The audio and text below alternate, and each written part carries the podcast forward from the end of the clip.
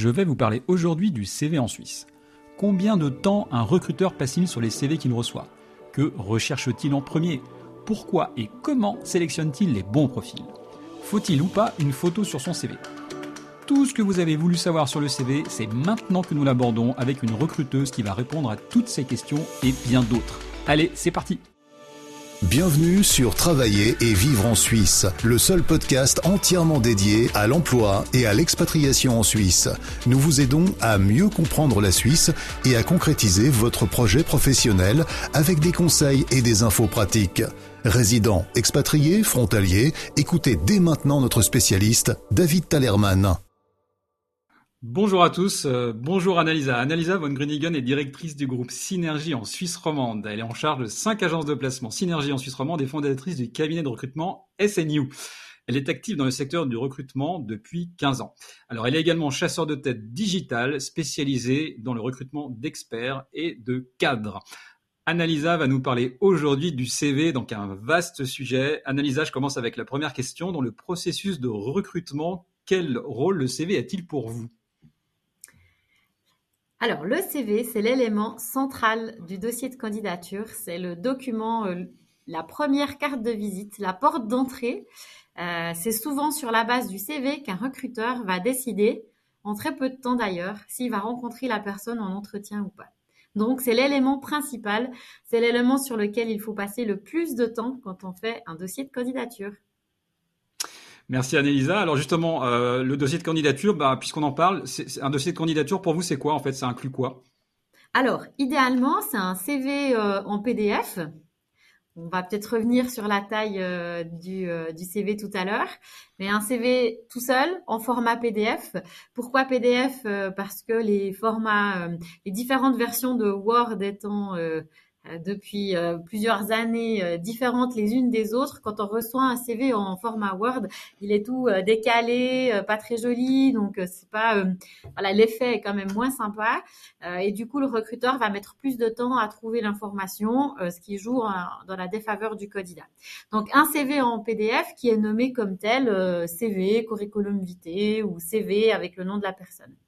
Dans le dossier de candidature, on y ajoute aussi une lettre de motivation qui est un document séparé, plus sous forme de texte, euh, qui peut aussi se trouver en PDF. Et le contenu de la lettre peut aussi se trouver dans l'email de motivation. Hein. Vous savez qu'aujourd'hui, on postule soit via un site internet ou un job board, mais aussi beaucoup par email. Et quand on postule par email, on va mettre un CV en pièce jointe, une lettre de motivation en pièce jointe, et le contenu peut aussi se retrouver dans l'email de motivation. Dernier document important, c'est un PDF, euh, idéalement euh, un seul avec plusieurs documents euh, fusionnés, qui contient les certificats et diplômes de la personne. Extra. Donc ça, c'est vraiment le dossier, ce qu'on appelle le, dossier complet, hein, c'est ça. Hein? Exact. Extra. Merci, merci Annalisa. alors, peut-être aussi là pour mettre un peu de nuance, quelle est la différence Parce qu'il y a certains candidats qui ne sont pas au point là-dessus. Quelle est la différence fondamentale en fait entre un CV et une lettre de motivation? Alors un CV, c'est vraiment un document où on va parler euh, de manière chronologique. On va retrouver les expériences professionnelles, les compétences que la personne a développées dans les, dans les différentes expériences. Hein, de manière chronologique, avec les réalisations, les résultats qu'elle a eus pendant ces expériences. Euh, on va retrouver les formations. C'est vraiment euh, quelque chose de structuré. Euh, tandis que la lettre, c'est un peu plus littéraire euh, et c'est vraiment euh, le but, c'est de mettre en avant peut-être un ou deux projets, une ou deux compétences qu'on a et qui sont en lien avec le poste pour lequel on postule. Merci. Est-ce qu'il y a des différences de, de CV en fait en fonction des différents stades de la vie professionnelle? Il y en a effectivement, euh, et c'est d'ailleurs une des erreurs les plus fréquentes, euh, c'est que souvent les personnes vont faire un CV euh, quand ils sortent des études, de l'apprentissage ou au début de carrière, et ils vont le garder tout au long de leur parcours. Et chaque fois qu'ils recherchent du travail, ils vont changer l'âge, éventuellement changer l'adresse, rajouter une expérience professionnelle. Et on se retrouve avec des CV qui ont des des mises en page qui étaient d'époque il y a 10 ans, il y a 15 ans, parfois même avec des photos d'époque, euh, et avec des CV qui sont euh, orientés euh, début de carrière, par exemple. Donc, quand on a 40 ans, 50 ans et que on décide de chercher du travail, surtout, on ne reprend pas son CV de jeunesse, on repart d'une page blanche et pour vraiment mettre en avant ce qu'on fait actuellement et ce qu'on a fait ces dernières années. Euh, a contrario, euh, quand on est euh, par exemple jeune, qu'on sort des études, euh, on va pas pouvoir beaucoup développer les expériences professionnelles. On va plutôt mettre en avant euh, la formation, la personnalité euh, ou ce genre de, de sujet-là. Merci Annalisa, c'est très intéressant. Euh, alors une question en fait qui parfois relève euh, du fantasme, hein, parce qu'il y a tout un tas de sujets sur euh, sur ce point-là. Finalement, un recruteur et vous particulièrement Annalisa, quand vous recevez un CV, vous passez réellement combien de temps dessus? 30 secondes. Oh non, non, c'est trop dur. 30 secondes pour, pour un travail de plusieurs heures, 30 secondes. Euh, un recruteur euh, junior peut-être euh, un petit peu plus, quelqu'un qui fait pas que du recrutement, mais qui fait ça en plus d'autres tâches, peut-être un petit peu plus longtemps, mais max 5 minutes. Vraiment grand max.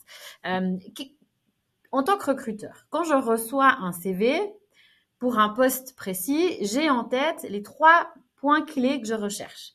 Par exemple, je vais rechercher quelqu'un qui habite pas très loin du lieu de travail. Je vais rechercher quelqu'un qui a déjà, je sais pas, porté des charges lourdes. Je vais chercher quelqu'un qui est disponible de suite.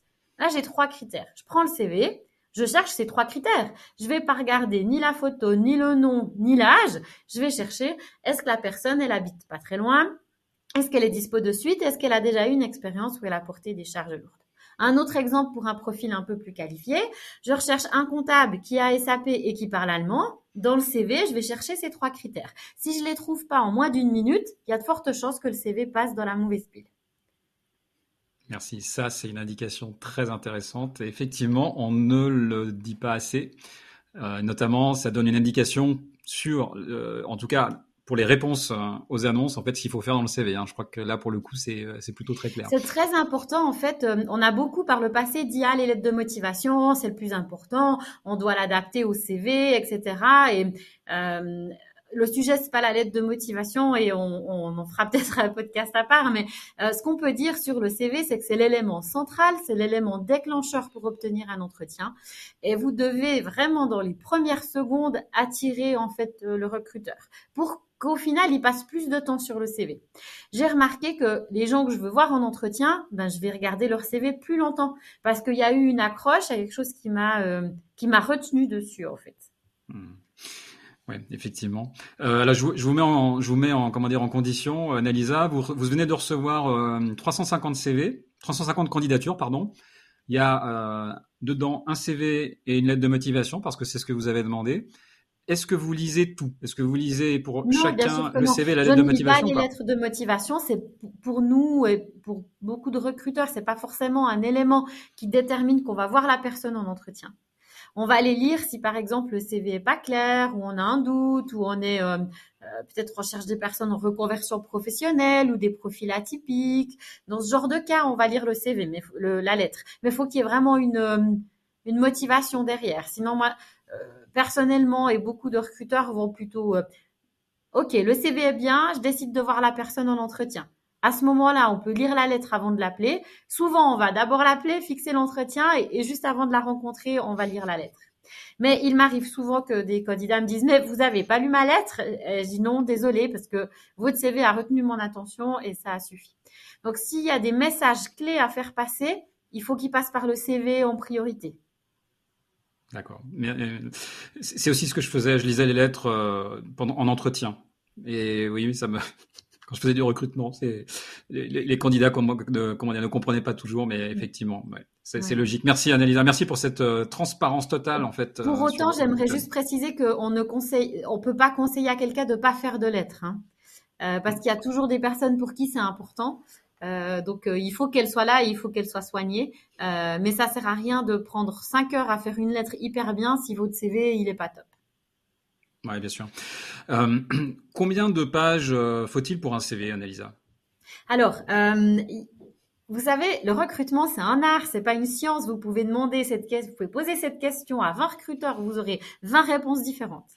Il n'y a pas de juste ou faux, mais moi, je trouve dommage en fait quand euh, quelqu'un a beaucoup de choses à, dans son passé à mettre en avant et qui s'est forcé à écrire en Arial 8 pour que ça soit tout condensé sur une page. Je trouve que c'est toujours dommage. Je me dis, bah, ça m'aurait pas dérangé d'avoir deux pages et que ce soit peut-être plus lisible. Ok? Donc, euh, si vous avez deux pages, mettez deux pages jusqu'à trois pages. Franchement, ça va. C'est pas la mort, un CV qui fait trois pages. Euh, et si c'est quelqu'un de junior, c'est clair, on s'attend plutôt à avoir une page. Euh, plus que trois pages, ça manque un peu d'esprit de synthèse. Euh, il y a probablement des choses passées qu'il faut supprimer. Je vous donne un exemple. Un responsable de maintenance, euh, qui l'est depuis dix ans, il y a dix ans, il était peut-être technicien de maintenance, et puis il développe en fait ses expériences de technicien de maintenance autant que les expériences de responsable.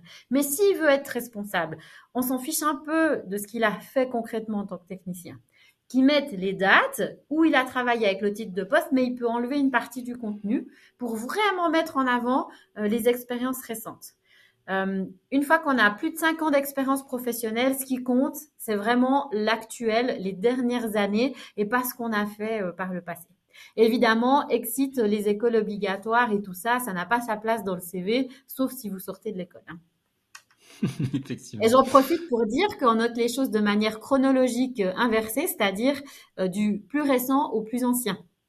Hein, Quelqu'un qui a beaucoup d'expérience et qui commence par sa plus ancienne expérience, il va en fait de perdre le recruteur parce que le recruteur il s'intéresse pas à ce qu'on a fait il y a 30 ans, mais il s'intéresse à ce qu'on a fait il y a 6 mois. Ouais, bien sûr. Ça veut pas dire que c'est pas important. Hein. Euh, il faut pas euh, que les gens prennent mal ce qu'on dise. Hein. Le but c'est pas du tout de de minimiser les compétences des gens, mais quand on recrute, on veut utiliser des compétences euh, actuelles. Alors, vous redescendez jusqu'à combien en fait? Jusqu'à quelle euh, expérience en, en fait, ça dépend un petit peu combien de temps les gens ont travaillé dans les entreprises. Parce que clairement, si la personne elle a changé tous les six mois, euh, ça va pas être pareil dans le CV que quelqu'un qui a une expérience de 15 ans et puis ensuite derrière une autre de 15 ans. Hein. Euh, mais il faut prendre en compte que on cherche des trois, quatre compétences clés dans un CV. Si on les trouve pas dans les premières secondes, on, on descend pas du tout en fait. Je, ne lis pas le parcours entier d'un candidat euh, pour savoir si je vais le voir en entretien. Je m'intéresse à son parcours quand il est en face de moi. Excellent. Oui, c'est tout à fait pragmatique et évidemment, euh, évidemment logique. Euh, merci Annalisa. une question pour les candidats étrangers. Est-ce que la nationalité, ça compte pour vous? Non, ça compte pas. Euh, alors, il y compte pas d'un point de vue euh, euh, choix en disant ah il est telle nationalité, ça m'intéresse pas. Ça c'est, vraiment pas, ça fait pas partie des trois critères qu'on a à la base, donc on va pas le regarder. Maintenant, ça compte pour tout ce qui est permis de travail, ça c'est clair. Hein. Quelqu'un qui n'est pas éligible à un permis de travail, ben c'est éliminatoire. C'est difficile, mais c'est comme ça. Et donc, ce qui compte plus, c'est la distance avec le lieu de travail, en fait. Euh, est-ce que la personne est prête à déménager Où est-ce qu'elle va habiter? Tout ça, c'est des questions qu'on se pose très rapidement. Donc, il faut que ces éléments soient sur le CV. Euh, il faut que la personne elle dise, euh, je sais pas, déménagement prévu dans telle région à partir de telle date ou regroupement familial dans la région, etc. Pour qu'on comprenne tout de suite en fait la volonté de la personne de s'approcher du lieu de travail. Et en Suisse, euh, culturellement, c'est un peu différent que dans certains pays, et notamment en France vous me dites si je me trompe, mais euh, en France, c'est normal de faire une heure, une heure et demie de trajet pour aller au travail, alors qu'en Suisse, c'est pas tellement euh, culturellement accepté. Hein. Euh, donc, la plupart des entreprises avec lesquelles on recrute aimeraient des gens qui sont domiciliés à 40, 45 minutes grand max de leur lieu de travail. donc c'est ça surtout qu'on va regarder et pas la nationalité. Évidemment, c'est trop discriminant et puis ça montre en rien les compétences d'une personne. Oui, bien sûr. Alors j'imagine que la, le critère géographique est d'autant plus important que le poste nécessite des présences euh, régulières ou, vraiment à, durée bien limitée, c'est ça? C'est-à-dire si vous, si vous devez par exemple euh, être présent de telle heure à telle heure. Vous pensez au télétravail ou euh... Non non non non non mais par exemple euh, quelqu'un qui doit par exemple être absolument à son horaire de travail à 9 heures parce que ah. je sais pas il est sur une chaîne ou etc. Où là on, on a vraiment des critères de temps. non malheureusement j'ai l'impression que même en cas d'horaire flexible j'entends souvent les managers avoir eu des mauvaises expériences de personnes qui se fatiguent à force de faire une heure de voiture, etc. Donc si si on a un manager qui lui-même fait une heure de voiture pour aller au travail, il sera beaucoup plus euh, ouvert. Hein, c'est toujours la même chose en fait. Hein, c'est un peu débié, mais c'est comme ça. Si le manager il a une bonne expérience avec des personnes qui viennent d'une certaine région, qui font un trajet, si la route est pas trop bouchonnée, etc., ça peut passer. Euh, mais quand même, dans beaucoup d'entreprises, on aimerait bien que les gens euh, aient un équilibre de vie, vie privée, vie professionnelle qui soit quand même correct et le trajet rentre euh, dans la discussion. Souvent, les candidats vont dire mais je suis prêt à bouger, je suis prêt à, ça me dérange pas. Euh, mais les entreprises, elles s'engagent sur du long terme. Elles ne veulent pas engager quelqu'un pour une semaine, sauf si c'est un poste comme ça. Mais donc quand c'est pour du long terme, ils, sont rassurés en fait, et c'est un peu tout le jeu du recrutement, c'est de rassurer euh, l'entreprise pour qu'elle nous engage, qu'on va rester assez longtemps et qu'on va pas s'épuiser dans le trajet. Bien sûr, il y a toujours des entreprises qui s'en fichent complètement du trajet, et qui regardent pas, euh, mais je pense que c'est pas la majorité en Suisse. Merci, Annalisa. Je reviens peut-être juste euh, sur un point que j'aimerais éclaircir pour euh, les personnes qui nous écoutent. Vous avez parlé en fait de personnes qui ne sont pas éligibles au permis de travail. On parle des ressortissants extra-communautaires, c'est ça? C'est ça, exact. Ouais. D'accord. Voilà, la loi, est différente. Je me, je me permets juste en fait cette, euh, cette petite nuance. En fait, la loi pour les personnes qui ne sont pas européennes, en tout cas pas de l'Union européenne et de l'AELE, euh, la, loi sur les étrangers s'applique et c'est extrêmement compliqué pour les entreprises de recruter ces personnes parce que le permis de travail, en fait, leur est accordé sous des, conditions assez enfin très restrictives, on va dire, et très compliquées. Alors, euh, pour vous, euh, on va parler en fait d'un sujet là aussi qui est un sujet très fantasmagorique sur le CV, la photo. Faut-il une photo euh, sur son CV Faut-il pas de photo? Quel genre de photo vous aimez bien? Est-ce que vous en voulez? Est-ce que vous en voulez pas? Est-ce que pour vous un CV avec une photo est plus efficace? Qu'est-ce que vous passez plus de temps sur un CV avec une photo? Je voyais, j'ai un million de questions à vous poser, mais je vous donne ok, alors euh, bah, de nouveau, c'est pas noir ou blanc en fait, hein, parce que si vous avez un bon profil avec des compétences qui correspondent et que vous mettez pas de photo, ça va pas vous empêcher d'obtenir un entretien. D'accord? Donc, si on n'a pas une bonne photo, qu'on n'a pas envie de mettre de photo, mais il n'y a aucune raison de s'obliger à en mettre une, sauf évidemment si c'est mentionné dans l'annonce euh, CV avec photo. Euh, donc, si vous si vous n'êtes pas à l'aise, c'est pas grave, n'en mettez pas. Euh, c'est pas ça qui va faire que vous n'avez pas pas d'entretien. Surtout si vous correspondez au poste. Maintenant, il y a la question de je corresponds au poste, mais pas à 200%. Il y a beaucoup de concurrence sur ce type de, sur les postes où je postule. Euh, comment je fais pour être en haut de la pile? Euh, ce qu'il faut, c'est réussir à faire passer un peu sa personnalité, son, son côté un peu humain, son relationnel, euh, monter le capital sympathie qu'on peut avoir avec le recruteur. Et la photo peut aider. Pour autant, pour autant que la photo soit vraiment nickel, bah, alors une, des photos nickel, hein, c'est-à-dire euh, vous n'êtes pas en robe de mariée, vous n'êtes pas en selfie dans votre voiture, il n'y a pas un bras autour de votre euh, épaule qui montre que vous avez coupé la tête de quelqu'un. Donc une, une photo qui soit vraiment bien. Une photo où vous souriez un peu mais pas trop, enfin pas une photo passeport où on est tout triste et puis où on se dit oh là c'est quoi il, il est sérieux, euh, d'accord, il faut que ce soit une photo engageante, une photo qui augmente le capital sympathie. Si vous en avez une, mettez-la franchement, on a la tête qu'on a, euh, autant la montrer le plus vite possible. On, on montre un peu, euh, voilà, un côté plus émotionnel, on fait passer l'émotion. Ça peut retenir le recruteur. Assurément, une mauvaise photo, ça peut vous empêcher d'avoir l'entretien. Euh, je pense que oui, pour certains, certaines entreprises, elles peuvent être avoir des mauvaises impressions puis dire ah non, j'aime pas trop et du coup à cause de la photo, on va pas voir la personne en entretien. Mais si la photo, elle est bien, franchement, il n'y a aucune raison de pas la mettre. Et si vous avez un doute, moi, je pense qu'il faut montrer la photo à 10 personnes et vous regardez leur tête. Tout simplement. Extra. Ouais, non, c'est ça. Il y, a aussi la question en fait euh, de la, couleur de peau, hein, parce que euh, c'est un sujet en France. en Suisse, je ne sais pas trop euh, ce qu'il en est. J'ai pas eu vraiment de retour là-dessus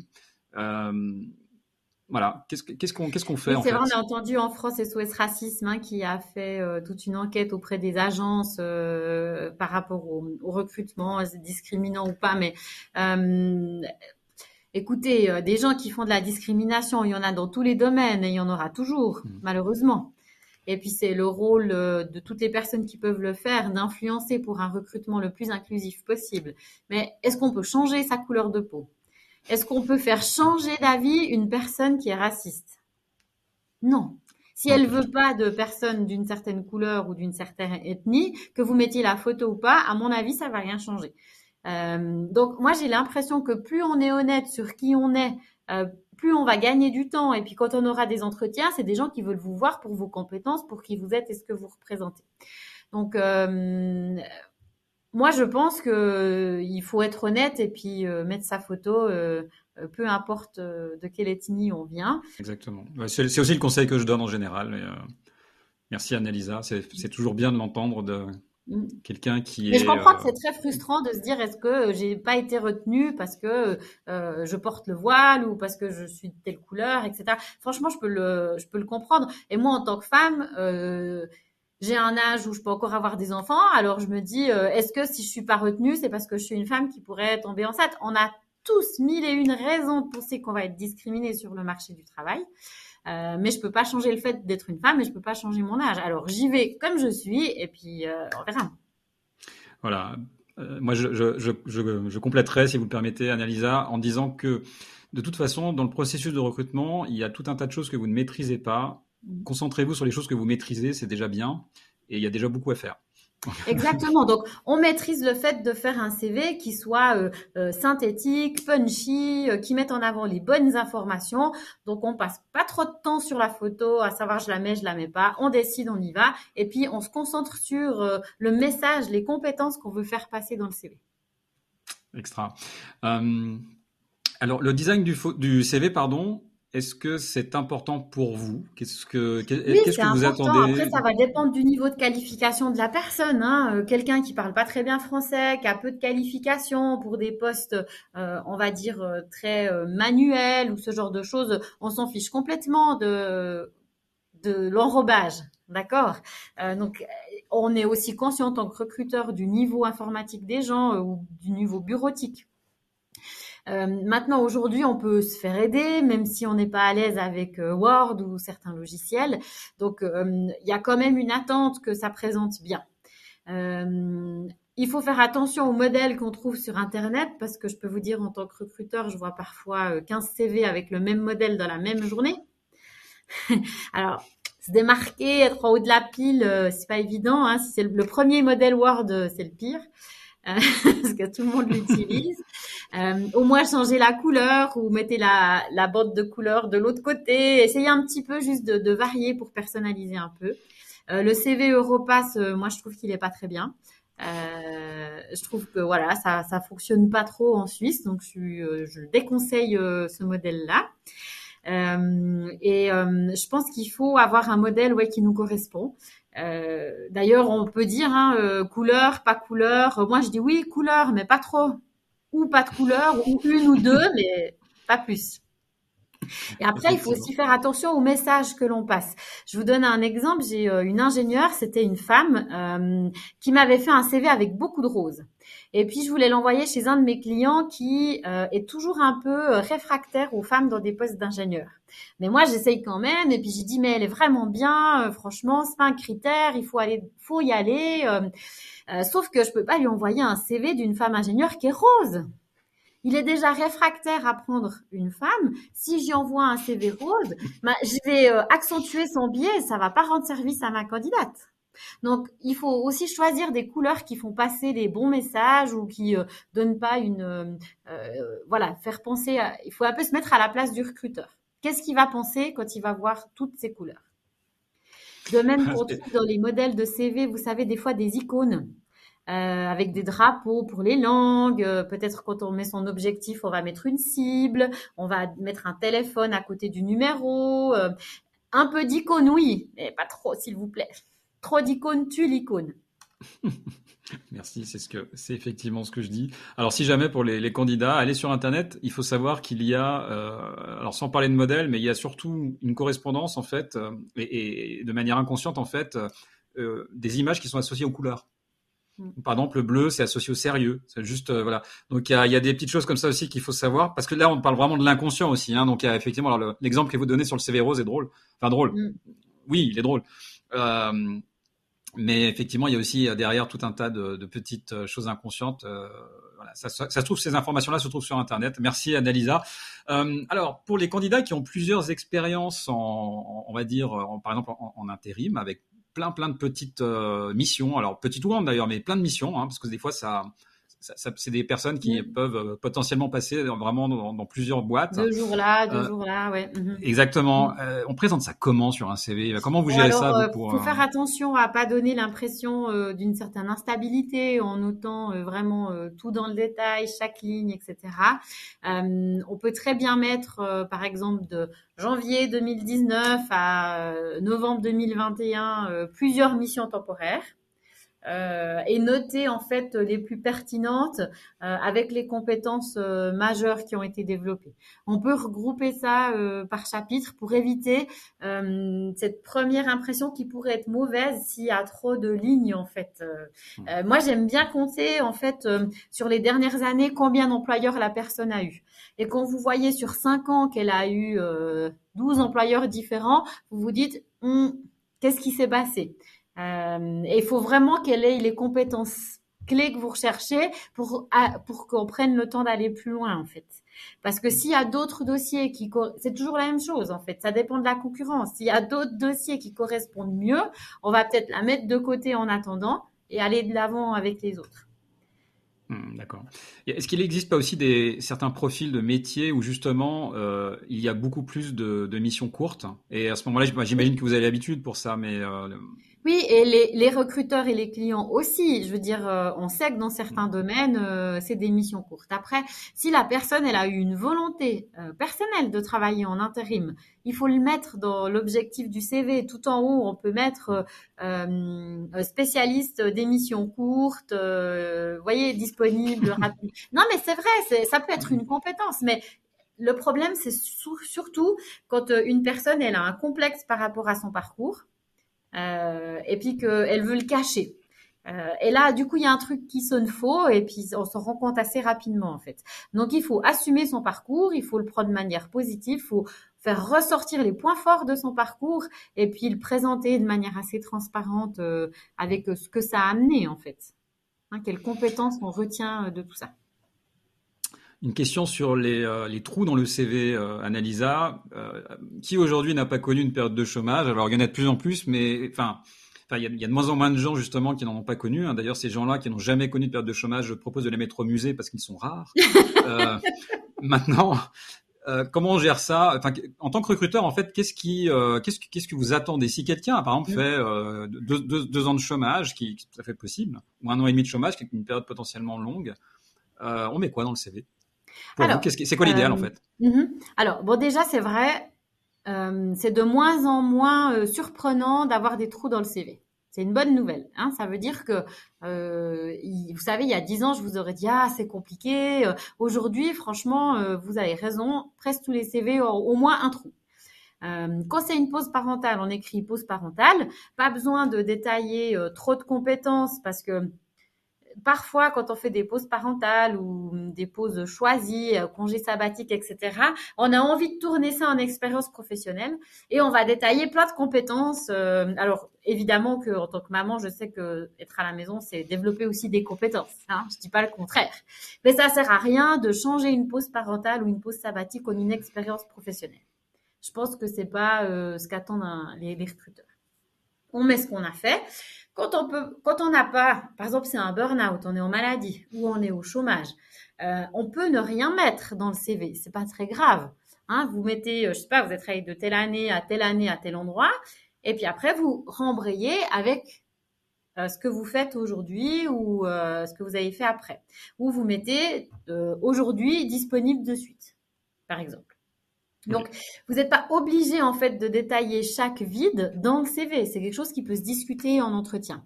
Et euh, les recruteurs sont pas stupides, ils savent très bien quand il y a un trou, c'est qu'il y a eu soit du chômage, soit un burn-out, soit euh, une envie d'arrêter. Euh, mais souvent, quand c'est choisi par le candidat, c'est écrit hein, pause parentale, congé mmh. sabbatique, etc. pause professionnelle. bon. Et quand c'est pas choisi, quand c'est du chômage, ben on met juste rien en fait. Ok on laisse. Voilà. Merci, merci Annalisa. quand vous recevez un, on va dire, une vague de candidatures, vous, vous shortlistez combien de candidats habituellement? Vous en gardez combien en, en dernière ronde en fait? Bon, on va quand même garder ceux qui correspondent le mieux. Si on a 10, euh, je vais quand même appeler les 10 personnes. Euh, après, plus il y en a, et puis plus on va essayer de filtrer. En général, au premier entretien, c'est euh, entre 3 et 5 personnes. pour après, peut-être passer au deuxième entretien avec une ou deux personnes. Mais rencontrer en face à face plus que 5 pour un poste, c'est beaucoup. Ça arrive, mais c'est beaucoup. Oui, effectivement. Euh, merci. Alors, est-ce que chez euh, Synergie pardon, Suisse et, SNU, est-ce que vous utilisez un ATS oui, oui, on a un ATS. C'est dans cet ATS que tous nos, toutes les candidatures arrivent. Les gens postulent sur JobUp, sur Indeed, sur LinkedIn, euh, sur notre site internet, et ils sont tous regroupés en fait dans cet ATS euh, qui doit pas du tout faire peur. C'est une base de données de candidats euh, chaque dossier est vu par un humain, hein, pas une machine. Euh, et chacun de, nos spécialistes en recrutement, en fait, quand il arrive euh, au travail, il allume son PC, il, a, il ouvre en fait le logiciel et il voit combien de candidatures il a à traiter. Il ouvre chaque candidature, chaque CV et on traite. Ainsi, on va trier chaque candidature sur la base du CV et c'est fait par un humain. ATS ne veut pas dire pas de traitement humain. voilà. Ou euh, traitement inhumain. Non, pas non, plus. Euh, est-ce que euh, est-ce que vous vérifiez, vous faites vérifier les diplômes, les expériences? Est-ce que est-ce qu'il vous arrive de faire ça et dans quel contexte en fait? Alors, en tout cas pas au début. Hein, à la suite des premiers entretiens, on fait ce qu'on appelle des prises de référence. On va lire les certificats de travail, les diplômes, voir un petit peu la cohérence avec les CV. Euh, pour la plupart des postes en Suisse, il n'y a pas de vérification officielle. Est-ce que c'est un vrai diplôme? Euh, Mais il existe aujourd'hui des entreprises euh, qui font de la vérification de dossiers en fait. On a une entreprise avec laquelle on n'hésite pas à travailler si notre client souhaite le faire. Il y a des domaines qui sont plus sensibles que d'autres. il y a des domaines qui demandent une vérification un petit peu plus poussée. Euh, par contre, ce qu'on fait, assurément, presque tous les recruteurs, pour les postes qui sont en lien euh, avec ce réseau social, c'est regarder sur LinkedIn euh, le profil de la personne et vérifier la cohérence avec le CV. C'est pas rare qu'une personne envoie un CV où elle met par exemple que l'employeur où elle est aujourd'hui c'est anonyme, elle veut pas dire où elle travaille, ce que je peux comprendre. Mais après je vais sur LinkedIn et je vois où elle travaille. Donc ça c'est un manque de cohérence. Euh, qui est pas très, euh, ça sert à rien en fait. Et du coup, en tant que recruteur, on se dit bon, c'est pas malin. Si elle veut pas dire, elle va le mettre sur LinkedIn ou alors elle le met sur le CV, ça fait pas de sens. Euh, ensuite, s'il y a des décalages dans les dates, par exemple quelqu'un qui sur LinkedIn il travaille depuis six mois, mais sur son CV depuis un an, ça c'est des choses qui vont quand même nous interpeller. Euh, euh, par contre, ce qui interpelle moins, c'est si le titre est pas tout à fait exact. Si une personne, elle met qu'elle est chef de projet, puis sur son LinkedIn, c'est mis ingénieur de projet, puis sur son certificat travail, c'est mis assistant chef de projet, c'est pas dramatique. Euh, je pense que c'est pas ça qui est regardé euh, vraiment dans, dans, le détail. J'ai une personne d'ailleurs une fois qui avait mis un titre invraisemblable dans son CV, puis j'ai dit mais ton titre il veut rien dire, il faut le changer. Puis elle m'a dit mais c'est mon titre officiel de mon cahier des charges. J'ai dit oui mais un CV c'est pas un cahier des charges. Hein, donc on a le droit de mettre un titre qui correspond, qui fait passer un message et qui correspond à ce qu'on a envie de faire passer comme message sur ce qu'on a réellement fait et réellement eu comme rôle dans l'entreprise. Merci Annalisa. Euh, Puisqu'on parlait de LinkedIn, justement, il y a certains candidats qui précisément mettent leur CV sur, euh, en téléchargement accessible sur LinkedIn. Qu'est-ce que vous pensez de, de ça?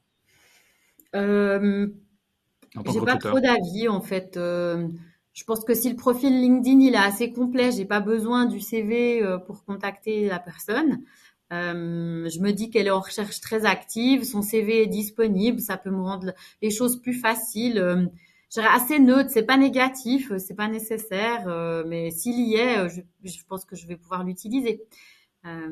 après, s'il y est, faut qu'il soit à jour. Hein. Des fois, on voit des CV avec des dates. Alors ça aussi, c'est pas nécessaire. Hein. Faut pas mettre de date sur un CV parce que du coup, après, il circule et puis voilà, autant qu'il soit toujours à jour et qu'on évite de mettre une date. Extra. Est-ce que vous, après avoir reçu un CV et après avoir, on va dire, shortlisté un candidat, est-ce que vous allez systématiquement euh, regarder le profil LinkedIn ou pas du oui. tout? Oui, si c'est un profil euh, tertiaire, col blanc, ingénieur, euh, si c'est un profil un minimum, avec un minimum de qualification, oui. Merci. Allez, pour finir, peut-être un dernier. Hein, les candidats vont voir aussi les recruteurs. Des fois, ils y vont même avant nous, donc on se dit ah mon entretien de demain est venu voir et ça, fait partie du jeu. Et moi, ça me dérange pas du tout. Je trouve même ça très bien. Ça montre qu'il s'est préparé. Mais oui. Ah oui, d'ailleurs, ce serait une faute professionnelle de pas le faire, à mon avis. Ah, ça, c'est mon, c'est mon, c'est mon, c'est mon avis de, de coach.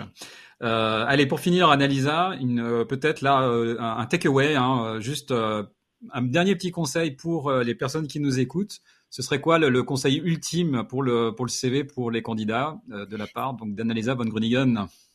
De mettre sur son CV les compétences qu'on a acquises dans un poste en mode résultat et pas en mode mission. C'est-à-dire, euh, si vous mettez euh, gestion de projet, euh, gestion d'une équipe, c'est un cahier des charges. Mais si vous mettez, j'ai géré 30 personnes qui avaient des profils de techniciens, j'ai fait des entretiens de recrutement, des entretiens de recadrage, vous mettez les réalisations en fait qui vont avec le management. Donc si on met des termes trop génériques qui vont dans un cahier des charges, on va pas mettre les réalisations. Donc la question clé, c'est euh, de quoi je suis le plus fier dans chaque expérience professionnelle.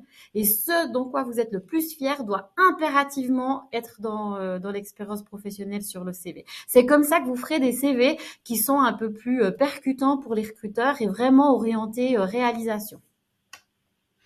Merci beaucoup, Annalisa. Alors, si avec ça, on n'a pas demain des CV sur nos tables qui sont parfaits, qui, en fait, vous allez avoir des problèmes de recrutement parce que vous ne pourrez plus traiter, vous ne pourrez plus filtrer, les, ils seront tous bons en fait. Voilà, on va faire 20 entretiens. Écoutez, c'est tout ce qu'on souhaite, euh, que les gens aient un maximum d'entretiens et qu'ils puissent euh, faire valoir leurs compétences. Merci beaucoup Annelisa. Je rappelle que euh, vous êtes la directrice en Suisse de, de Synergie Suisse, pardon, hein, donc qui regroupe cinq agences ici. Vous êtes également la fondatrice et directrice de SNU, euh, on peut vous contacter sur LinkedIn, on peut vous contacter sur le site de Synergie Suisse. Et franchement, ce serait dommage de passer à côté de vous. Donc, je vous dis à très bientôt. Merci beaucoup. Merci euh, aux auditeurs et je vous dis à très bientôt.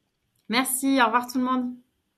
Merci de nous avoir rejoints pour cet épisode de Travailler et vivre en Suisse. Abonnez-vous à ce podcast et notez-le. Visitez le site www.travailler-en-suisse.ch pour plus d'informations sur le sujet abordé aujourd'hui et pour accéder à encore plus de ressources et d'informations.